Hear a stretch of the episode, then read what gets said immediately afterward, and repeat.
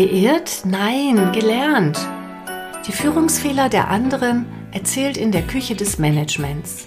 Ein Podcast für Führungsneulinge und für alle anderen, die gerne zuhören mögen. Herzlich willkommen in meinem Podcast. Schön, dass du eingeschaltet hast. Ich, ich bin Kerstin Wolf und ich beschäftige mich seit mehr als 25 Jahren mit Mitarbeitendenführung und insbesondere mit Führungsfehlern, die im Umgang mit Mitarbeitenden passieren können. Ich selbst habe als Vorgesetzte mit Personalverantwortung sowohl in jungen Jahren als Wohnbereichsleitung, später als Fort- und Weiterbildungsleitung und heute als Leitung der Bildungsakademie viele Fehler bei der Mitarbeiterführung beobachtet, erlebt und selbst gemacht, aber auch daraus gelernt, hoffe ich.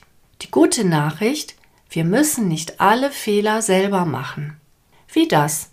Wie verschiedene Studien zeigen, kann man sehr gut aus Fehlern anderer lernen. Meistens ist es ja so, dass die Fehler eher als unangenehme Stolpersteine erlebt werden. Wir haben da etwas übersehen oder nicht berücksichtigt. Wir haben etwas missachtet, einfach nicht in Betracht gezogen und dann ist der Fehler passiert.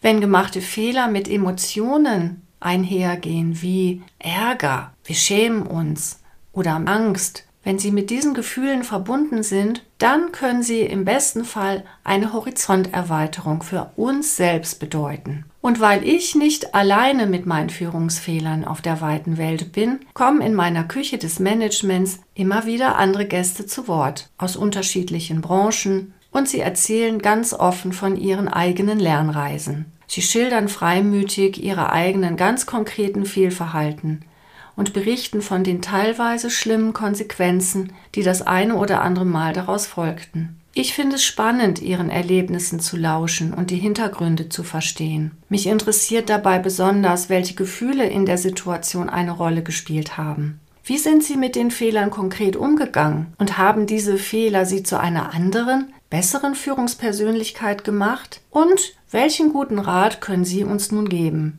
Am Ende verraten Sie uns auch noch Ihr Lieblingsrezept. Also, was mögen Sie gerne? Nächste Woche geht es los. Dann erwarte ich meinen ersten Gast und dann heißt es, lasst uns doch endlich in die Küche gehen.